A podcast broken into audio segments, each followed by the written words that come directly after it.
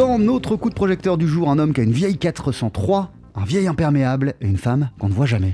Oui, on va parler bien sûr, Jean-Charles, de Colombo à l'occasion de la sortie aux éditions Entremises du livre de Pierre Bagné, Colombo le caillou dans la chaussure, ouvrage qui permet de découvrir les coulisses de la célèbre série télévisée notamment sa genèse et le choix de son comédien principal. Alors c'est vrai, l'histoire de Colombo est assez curieuse. On attache le personnage Colombo à Peter Falk, mais euh, initialement c'est pas du tout lui qui était pressenti, puisque c'est une longue histoire de, production. Il y a un certain moment, il y a même un, un crooner, Bing Crosby, euh, qui a été envisagé pour euh, incarner le rôle et remplacer un comédien qui incarnait Colombo sur scène. En fait, c'est une, longue euh, histoire, euh, c'est une pelote de laine, euh, Colombo, et, et toutes sortes de choses ont pu arriver pour finalement aboutir à la sélection de Peter Falk, 41 ans, et qui pourtant était jugé un peu jeune pour le rôle de Colombo. Et le personnage de Colombo est indissociable de Peter Falk. Oui, on imagine mal hein, aujourd'hui qu'il pourrait se glisser dans la peau de cet inspecteur tellement atypique, mais le fait qu'il soit entre guillemets irremplaçable eh bien, n'a pas été sans poser quelques problèmes. Quand vous avez une série qui tient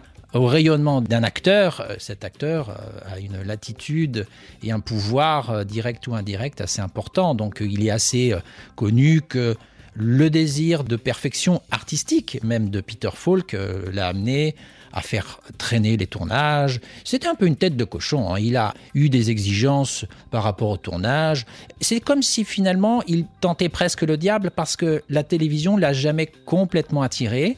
Il était intéressé par euh, des démarches plus artistiques, pratiquement expérimentales aussi au cinéma, mais euh, il a toujours été reconnaissant euh, vis-à-vis de Colombo parce que ça lui a apporté la notoriété et surtout beaucoup d'argent. Ça lui permettait de faire en parallèle toutes sortes de, choses un peu plus risquées. Colombo a plus de 60 ans. Oui, la série a effectivement été créée à la fin des années, des années 60 et elle a toujours autant de succès. Et on peut bien sûr s'interroger sur les raisons qui font que Colombo est devenu une série culte le téléspectateur est associé à la découverte des, circonstances du crime, donc le téléspectateur sait, lui, il sait qui a tué, à la différence du lieutenant Colombo qui va devoir mener son enquête.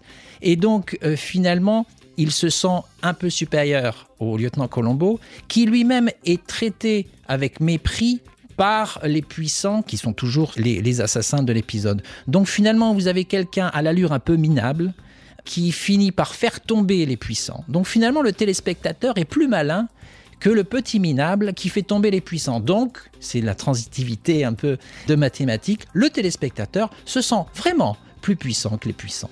Voilà donc euh, ce petit livre passionnant de Pierre Bagné, Colombo le caillou dans la chaussure, c'est paru aux éditions Entremises. Un coup de projecteur et un ouvrage euh, dont je vais parler avec ma femme. Merci beaucoup Thierry Lebon.